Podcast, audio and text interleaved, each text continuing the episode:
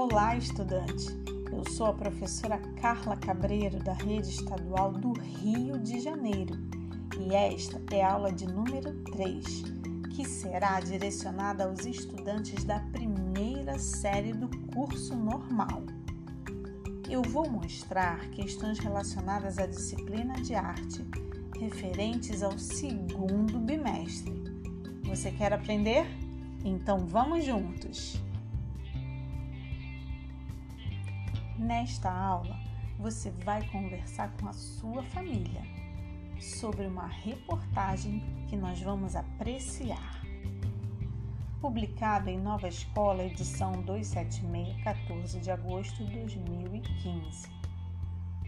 Os estudantes, contadores e escritores de causos. Nesta reportagem, eles souberam as diferenças entre fala escrita e também produziram textos a partir da tradição oral. A professora Ana Cláudia Santos planejou trabalhar uma sequência sobre esse gênero com a sua turma. Ela estava consciente de que os contos populares faziam parte do universo de seus alunos. A turma leu o cordel Vaca Estrela e Boi Fubá de Patativa do Assaré. Esse foi o ponto de partida para uma conversa sobre a maneira como falamos e como registramos a palavra. Vamos dar uma pausa aqui.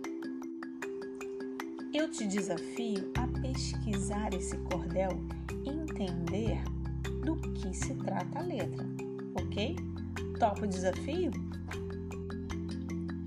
Vou citar um trecho desse texto, ok? Vaca, estrela e boi fubá de Patativa do Assaré. Seu doutor, me dê licença para minha história contar. Hoje eu tô na terra estranha, é bem triste o meu penar, mas já fui muito feliz vivendo no meu lugar. Eu tinha cavalo bom e gostava de campear e todo dia aboiava na porteira do curral.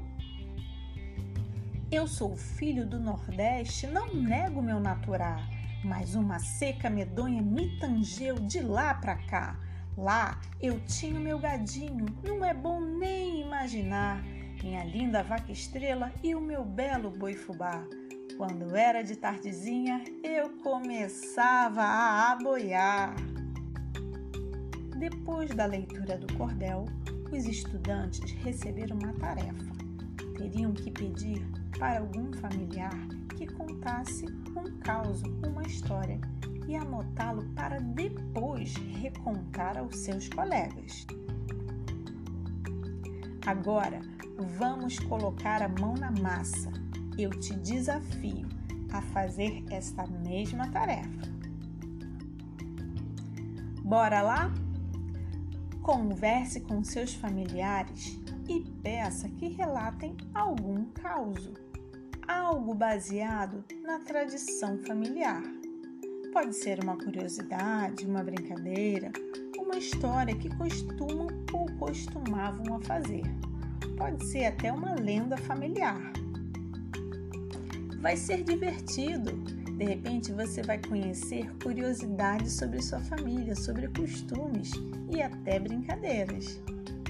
Depois, você vai registrar essa história na sua orientação de estudos referente a esse segmento, referente a essa aula. E aí, entendeu? Ficou claro?